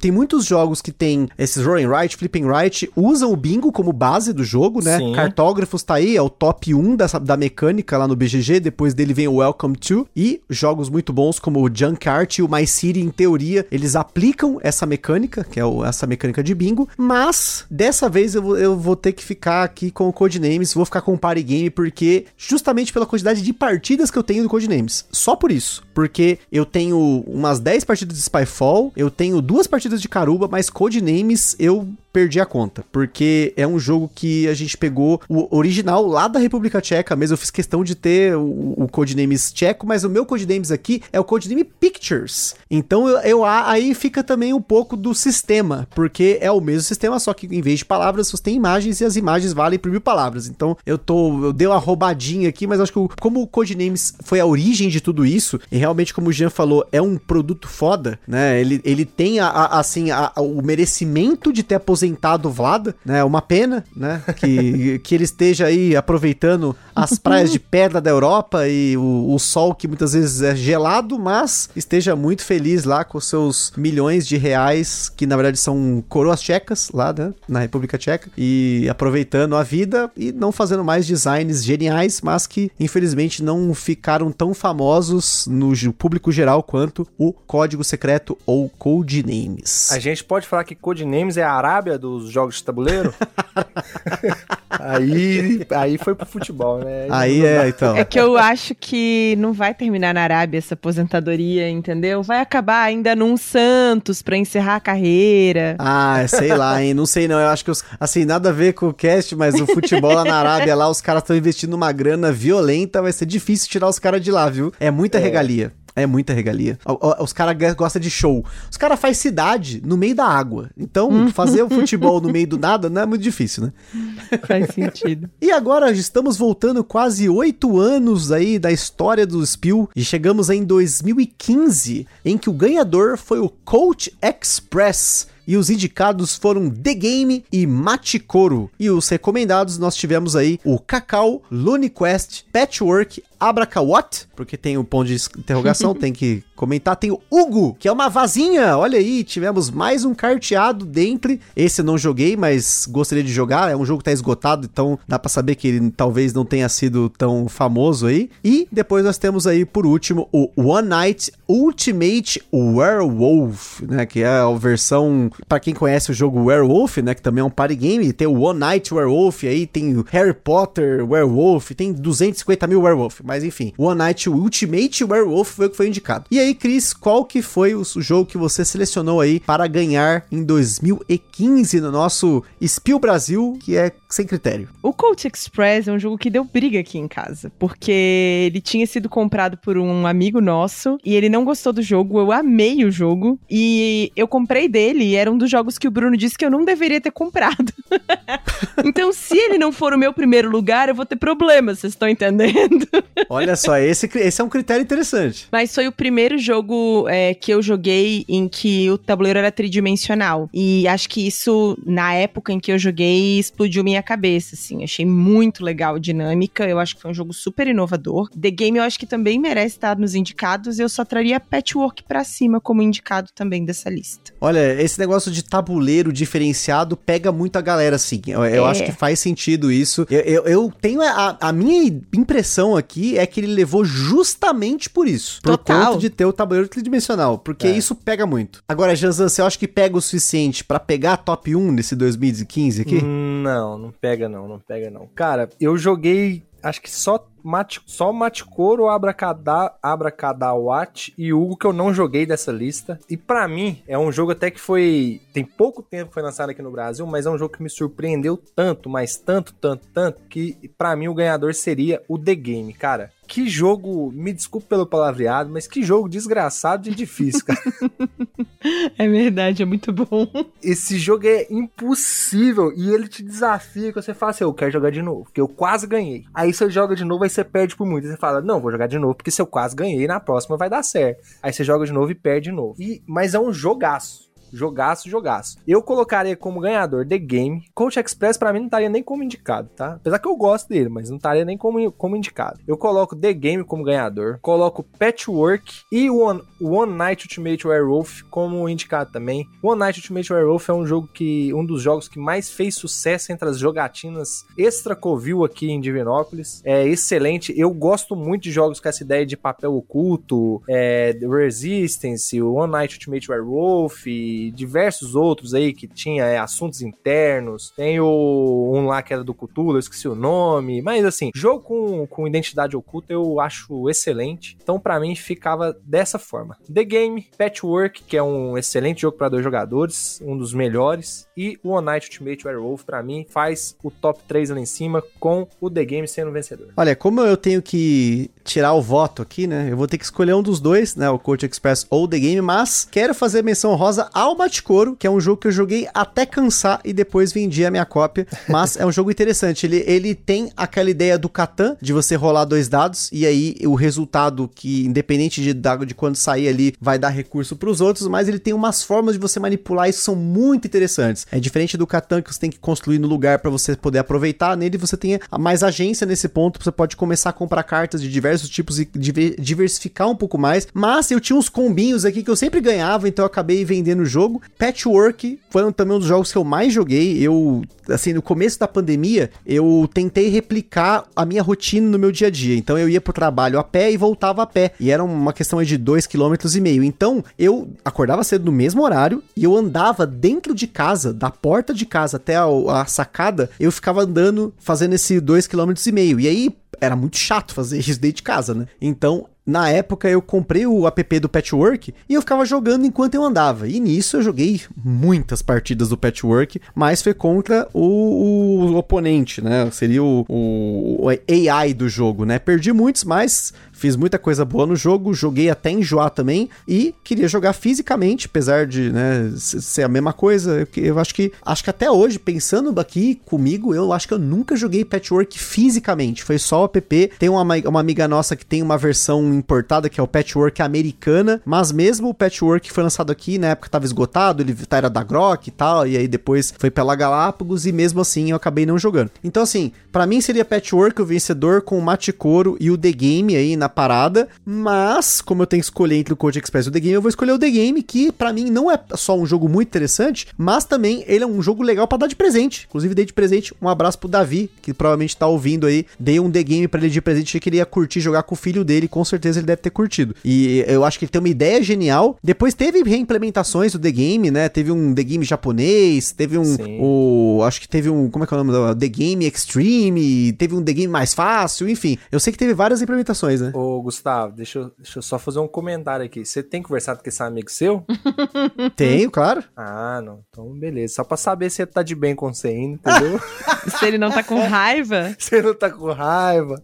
Porque dar de presente The Game pra sofrer raiva, pô, isso aí você tem que estar tá preparado pra sofrer raiva, entendeu? Talvez ele já tava, né? Ah, ele já tava. Acho que ele, ele gosta de jogar com o filho, então é bom que é um jogo que vai jogar muitas partidas, até ganhar de verdade, né? Vai é. jogar muito, vai jogar muito. Então, é um Esse presente é que não é tão caro, né? Mas, ao mesmo tempo, tem uma rejogabilidade. Galera que gosta de rejogabilidade, quer resolver o jogo, meu amigo, você não vai resolver tão cedo. Eu joguei esse jogo uma partida só e me fudi bonito. Foi uma pontuação péssima. Então, entendo que você vai, se você tem essa manha de, putz, eu preciso resolver o jogo, você vai atrás para poder resolvê-lo. E Exato. agora, voltando ao nosso penúltimo ano que vamos julgar aqui hoje, o ano de 2014, em que o ganhador foi Camel Up mas os indicados foram Concept e Splendor. E nos recomendados tivemos Love Letter, Potato Man, que é o nosso querido Homem Batata, Sansusi, SOS Titanic e Battleship. Sendo esses dois últimos só que eu não joguei. Ah, não, o Up eu não joguei, mas todos os outros eu joguei. Então esse aqui acho que é um dos anos que eu mais tenho jogos que eu joguei e aí fica mais difícil julgar ainda, né? Mas Cris, qual foi a sua seleção para a gente julgar aqui de 2014? A gente tá com uma lista parecida, só que eu joguei o Camel Camel Up e não joguei o Sansusi, é isso? Olha aí, sim, isso, sim. Isso. Esse eu não conheço. Eu sou muito, muito fã do Camel Up, apesar de achar que é um jogo que é sorte total, assim, né? Mas acho que ele tem uma dinâmica muito legal que faz com que todo mundo fique entretido o tempo inteiro no jogo por conta das apostas e de como que a dinâmica do jogo se desenrola. Gosto muito de Concept, gosto muito de Splendor. Eu traria Concept para ganhador, mecânica do jogo e Camel Up para segundo lugar. E eu tenho muita vontade de conhecer o SOS Titanic, porque eu sou uma pessoa que foi criada com paciência. Gente tava falando de ressignificar o jogo, a gente tinha feito um podcast sobre filmes e séries e eu me deparei com esse. E eu, quando vi a dinâmica desse jogo, eu fiquei, meu Deus, eu preciso desse jogo. Preciso conhecer esse jogo. Fiquei muito curiosa para conhecê-lo, mas não tive oportunidade de, de jogar ele ainda. Só que para quem gosta daquele baralhinho de paciência, daquele baralho puzzle, eu acho que vai ser uma alternativa super legal também. Não, e fora que ele é muito, muito doido, né? Porque ele, ele uhum. tem um, a ideia do paciência, mas é um livrinho, né? Sim, Você vai pegando é os, a, o, por horário, assim, né? Eu lembro vagamente sobre ele bem interessante mesmo. Agora, Janzan, Janzan, qual que vai ser? Você concorda com o concept ou você subiria outro jogo aí ou não? Que, qual Nossa, que vai ser a sua escolha aí? subiria muito outro jogo, tiraria o Camel Up e o Concept. Eu colocaria Splendor como Splendor? Não, mentira. Eu colocaria Homem Batata como vencedor. Cara, batatinha é bom demais. Batatinha não vale, tem vale, como. vale, vale. Homem Batata é uma das vasas mais sensacionais que tem. É um jogaço, jogaço. Então, ganhador com certeza, Homem Batata, Splendor e Love Letter como indicados. Eu adoro Love Letter, adoro, adoro, adoro. E Splendor também é sensacional, é um jogo excelente para você jogar em dois, é, mas funciona em três, em quatro também, mas ele é muito bom em dois. Então, para mim, ficaria dessa forma: Homem Batata, Splendor e Love Letter. Concordaço com o Jean. Imaginei que a gente ia chegar nessa conclusão de que Homem Batata, sem dúvida, deveria estar como ganhador do Spill, porque é um dos jogos mais procurados desde que ele foi esgotado lá fora. Sim. Renatos, que com certeza ganhou dinheiro em cima disso, porque ele exportou muito Homem Batata. Agora, recentemente foi lançado algumas edições do Homem Batata em alguns países, tanto da Europa quanto aqui do, nos Estados Unidos, se eu não me engano, tem, no Canadá. Eu lembro de ter visto em um dos dois, mas com certeza eu voltaria no Homem Batata, porque, assim, depois que você jogou bastante vasas, é bem interessante quando você vê uma vaza que ela sai do conceito de seguir naipe, né? Porque para quem não ouviu o cast do Homem Batata, o Homem Batata é uma vaza que você não pode seguir naipe, a menos que você esteja jogando em cinco jogadores, uma pessoa vai poder seguir um dos naipes. Mas você não seguir o naipe, ele traz momentos muito interessantes quando a mão começa a esgotar, Sim. porque você precisa entender que no jogo você tem diferenças de poderes entre cartas, mas você também tem proporções de cartas diferentes, e tem o, o, o, batati, o Homem Batata que pega o Lorde Batatão, enfim, tem uma série de coisas que você tem que pensar durante o jogo, mas a regra dele é extremamente simples. E eu entendo que o Splendor poderia ser um ganhador aqui também. Para falar sim, a verdade, sim. fiquei assim entre os dois, mas acho que de novo, joguei, gostei. Com certeza o Homem Batata, eu joguei muito mais do que Splendor, né? Eu acho que o Homem Batata também foi um dos jogos que eu mais dei de presente, porque é um jogo super baratinho, né? Lançado aqui pela Geeks and Orcs no Brasil e que é fácil de explicar. É, é ele é uma, um, assim, eu gosto muito de jogos Pocket como presente. Né? Dei uhum. muitos bandidos de presente, Caribas e Homens Batata, porque eu acho que são jogos que eles têm essa coisa de tipo, poxa, é fácil de explicar, ele é, ele é bonito, né? Tem as, as, ilustrações aqui do Brasil, eu achei que ficaram maravilhosas. Eu acho legal a, a, ilustração lá de fora, mas a brasileira é a edição top, gente. Olha só que da hora, né? A edição brasileira é a top. Eu não teria outra. Então, sem dúvida para mim, Homem Batata ali em primeiro lugar, disparadaço, e o Splendor ali, né? Ok, o Splendor é muito bom, poderia ser um candidato, mas acho que para mim essa diferença de gosto entre o Homem Batata e o Splendor é muito alta. Muita gente vai criticar, falar, não, muito, o Splendor é muito mais jogo. Até o Sansuice poderia ser aqui para mim, é um jogo muito foda do, do Michael Kisling e, e, que assim, tem essa. Ele já tinha ali esse quê do azul, né? De fazer um jogo abstrato, bonito, que ele, ele tem ali uma mecânicas interessantes, porque a forma, toda a rodada você pontua nesse jogo e você quer otimizar esses pontos, e é muito interessante como isso acontece, porque você tem que pesar muito isso no jogo, tem a, a ideia do abstrato pensativo, né? Mas uhum. para mim, ali, em primeiro lugar, Homem Batata, Splendor e o Sansuice juntos aí para compor os indicados. Eu preciso dizer que esse júri, em retrospectiva, é um júri difícil, né? Porque a gente, em essência, vai é, comparando com jogos que vieram depois, aí Sim. fica mais difícil. Exato. O Homem Batata, por exemplo, é um jogo que eu acho muito legal, mas eu conheci outros vasos depois, o próprio Wizard, que me trouxeram mais diversão, apesar de ele também ser um jogo muito divertido. E aí ele passou despercebido para mim no, no, no, contexto total, sabe? Ah, Mas sim. eu concordo, eu concordo que é um jogo muito legal. E que com certeza vai ver muita mesa de quem tiver. E fora que é uma, é uma vaza que ela. A gente tava. Tá, um abraço pro Magana. A gente tem conversado muito sobre eh, vazas, né? Óbvio, né? Mas a gente. Ele lá com o Cart Out Around the World, né? Mas a gente fala muito sobre essa questão das vazas que são vazas mais introdutórias, vazas de complexidade mediana e vazas mais complexas. Porque a partir do momento que você começa a jogar as vazas mais diferentonas, você começa a perceber o quão amplo é esse mundo e quão difícil também é quando você pega vazas complexíssimas. Sim. Né? Eu, eu tenho uma aqui que eu já comentei, é uma vaza que eu tive bastante dificuldade de explicar, que foi o Ghosts of Christmas, que é uma, se eu não me engano, ele chama Time Palatrix, a sua edição original. É um jogo do Taiki Shinzawa, que é o, o gênio japonês das vazas, e ele é uma vaza super complexa. Então eu não posso, tipo, a galera vai pensar, poxa, jogar vaza é qualquer coisa, mas não é. Cada vaza é muito diferente, assim, quando você vai nos detalhes, assim. E, e, e no caso do Wizard, eu, o, o, Wizard ele tem a parada da mecânica de você fazer a aposta. E essa aposta ela é muito punitiva no começo do jogo e talvez nas primeiras partidas para uma galera que não tá acostumada. Mas eu amo o Wizard também. A diferença é que eu o Wizard para mim ele apresenta essa mecânica de aposta, mas ela é mais punitiva do que, por exemplo, no Homem Batata, que é mais rapidinho, você consegue fazer Sim. esse esquema aí de, de não seguir naipe é muito fácil, né? É só a pessoa depois começa a pegar a malícia, né? Toda vaza tem malícia, mas eu acho que tem malícias e malícias, né? Exato. Tanto faz sentido o que você acabou de dizer que tem várias regras da casa para tentar dar uma segurada no tempo que o Wizard leva, né? Faz todo sentido. Não, tem a regrinha de campeonato lá, né? Que você Isso. joga 10 vazas, né? O Wizard tem que jogar só no modo campeonato, porque o outro modo é incabável. Se existe é, são 10 rodadas no caso, não 10 vazas, né? São 10 rodadas. Incabável né? é foda, hein? Mas o Wizard, o Wizard, a primeira vez que eu joguei ele, que a gente jogou no modo normal, eu achei um porre. Tipo, nossa, só repete, só repete, só repete, só repete. Só que aí depois que a gente foi começar a jogar ele no modo campeonato, aí falou, porra, agora que jogaço. Porque aí fica mais rápido, né? É, é que isso vai até uma parada para quem não ouviu o cast do Wizard, eu cheguei a comentar sobre isso, que Wizard ele é um jogo antigaço, né? É 1980 Sim. e alguma coisa, né? E você percebe que as vasas mais antigas, principalmente se você pegar as vasas dos anos 70, 80, até 90, elas tendem a ser com um tempo de jogo mais longo, porque naquela época o entretenimento era diferente, então as pessoas tinham mais tempo para aproveitar certos jogos. Então uhum. o jogo ser demorado para eles era bom, porque ele aproveitava aquele tempo de jogo, né? Hoje em dia é um pouco diferente. A gente tem muito mais competição por entretenimento, jogos digitais, jogos analógicos, Netflix e uma cacetada de outras coisas. Então você tende a preferir nesse tipo de jogo um jogo com menos repetição, tanto que muita gente prefere o Skull King pensando nessas vasas de aposta, mas eu acho que o Wizard tem o seu charme e jogar com a regra de campeonato que você consegue sempre jogar 10 rodadas, e aí depende do número de jogadores, você vai excluir algumas rodadas do jogo, não vai mudar tanto a experiência e você ainda vai ter a crescente do jogo, que a graça do Wizard é a crescente. Você começar com menos informação e conforme as rodadas vão passando, você vai pegando o ritmo da mesa e você vai tendo mais informação, você vai ter mais agência, você tem mais controle, mais assim, pensando em quantidade de cartas que você recebe em relação aos demais. Então, sem dúvida aí, não tem nada a ver porque ele não está aqui nos indicados, mas o Wizard, sem dúvida aí, é um jogão. Falando de vaza, a gente sempre acaba falando nos nossos episódios recentes, tá?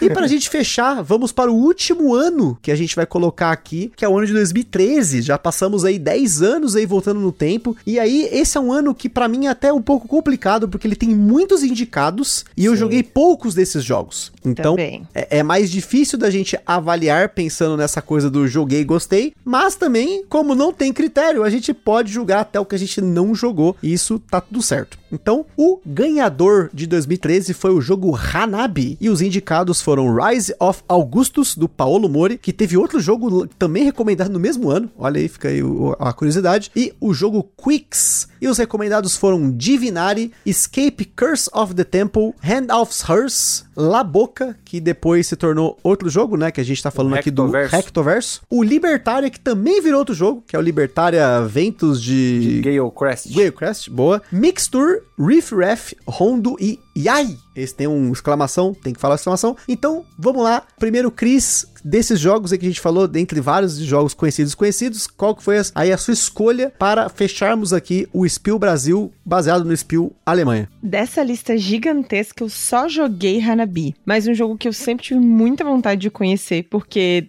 tem uma temática que sempre me interessou muito. E ele apareceu numa busca pra mim, e aí agora vocês vão matar qual é. Procurei mais jogos com a temática do Mysterium, que é o Divinari. E o Divinari, se vocês souberem quem tem pra conhecer, pelo amor de Deus, me digam. Porque é um jogo que eu tenho muita vontade de jogar. Dos outros eu conheço muito pouco. 2000 os, os de 2013 são jogos que eu não tive muita experiência com eles pra poder julgar. Com certeza, se você começar a voltar aqui, menos ainda, né? Porque aí, Uhum. como a gente comentou, né? Quanto mais você voltar no tempo, menos jogos tiveram. Ah, tem algumas injustiças aqui que eu prefiro nem comentar como foi 2011. 2011 aqui é uma dor no coração. Ganhou Quirkle, mas tinha nos recomendados o Castles of Burgundy. Então já, já me dá um negócio, mas nem quero comentar desse ano. Mas, Janzão, se você tivesse que pegar um dessa lista aí pra ganhar de 2013, pra gente não voltar muito no, no tempo aqui, qual que seria a sua escolha? Cara, eu joguei muito pouco Hanabi e não tive uma boa experiência. Então, eu tiraria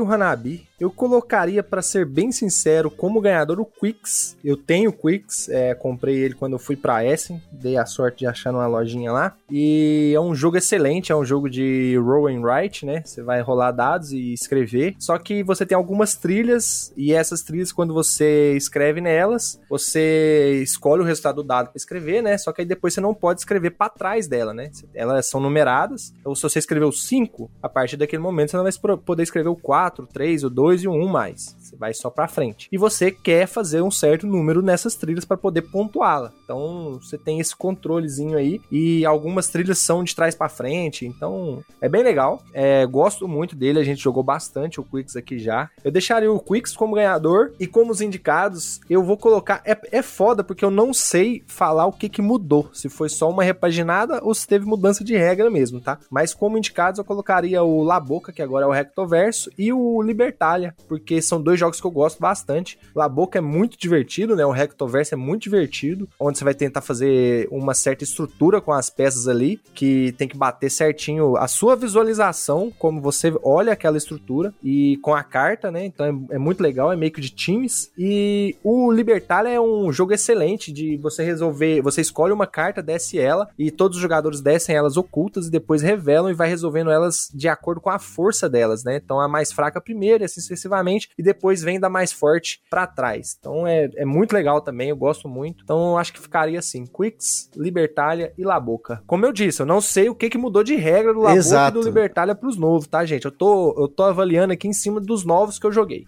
Eu lembro vagamente do que mudou no Libertalia, mas o La Boca pro Rectoverso. Eu joguei o Rectoverso, joguei também o Libertalia mais novo, mas eu não me lembro. Uma coisa que eu gostava mais do Libertalia antigo era a arte. A arte do Libertalia original é muito absurda. É, Essa nova é legal, mas eu sou meio assim, reticente com esses animais ou antropomórficos aí. Eu prefiro ou, a ou é bichinho bonitinho ou é gente. Né, do meio termo, eu não sou tão fã. e assim, desses jogos aí é bem complicado porque o Escape Curse of the Temple é um jogo que eu tenho muitas partidas, gosto muito dele, então para mim ele estaria entre aí os indicados, mas Aí eu acho que eu vou ter que ficar com o povo alemão, porque por mais que eu tenha, eu seria o voto de Minerva aqui, eu estou com o povo alemão nessa, porque eu amo Hanabi. Hanabi foi um dos meus jogos mais antigos na coleção. Eu não, assim, eu, eu cheguei a comprar uma cópia, quem ouve que o podcast sabe, antes da Galápagos ter lançado aquela versão da cartinha quadrada, que poucas pessoas sabem que ela existiu. De, antes mesmo da Paper Games existir, eu já tinha já muitas e muitas partidas de Hanabi aqui, e é um jogo que sempre foi muito feliz, principalmente porque no começo do, do hobby, lá em 2010, 11, assim, quando não tinha muita coisa aqui, a gente importava jogos no eBay e eu comprava jogos com base em listas que eu achava no YouTube dos, dos gringos lá, né? Eu procurava jogo para viagem. E o Hanabi era um jogo que tava em todas as listas, então eu acabei comprando ele e depois tive a cópia da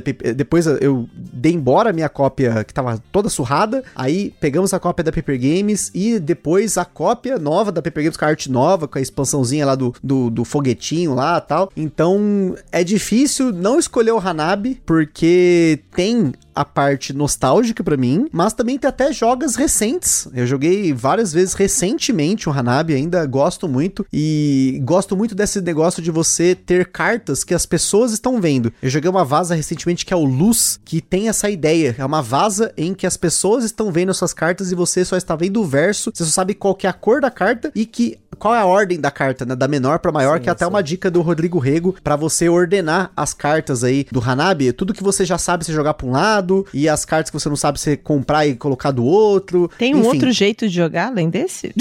é, então, é que às vezes as pessoas fazem meio aleatório. Tipo, ah, eu comprei uma carta, ela coloca de qualquer jeito na mão, mas você saber separar as cartas na mão é essencial para você ter uma noção do que você tá fazendo no Hanabi, coisa que nem todo mundo faz, né? Opa. Então, sim, sim. Jean, Deixa eu te fazer Oi? uma pergunta. Claro. Eu achei, pesquisando o, o Quinto para esse episódio, eu achei ele com uma semelhança bem significativa com o Quix. Você já jogou o Quinto? Já conheceu antes? Quinto não. Porque ele também tá na lista, acho que de 2016. Foi um dos recomendados. E tem uma semelhança de design muito parecida, só que eu acho que a dinâmica muda. Eu não joguei o quinto não, tá? Mas é verdade, eu tinha eu tinha procurado esse quinto aqui, a caixa parecia bastante mesmo a, a do Quix. E o tabuleirinho é bem parecido. Ele também é, é de escrever. É, deve ser um roll and write também. E eu acho que a dinâmica não é a mesma, mas tem algumas semelhanças aí. Pelo que eu tô vendo aqui, o quinto ele tem três trilhas o Quicks, se eu não me engano, são quatro trilhas. Uhum. E o Quicks, é, as duas trilhas de cima começam no 2 e vai até o 12. E as duas de baixo vão do 12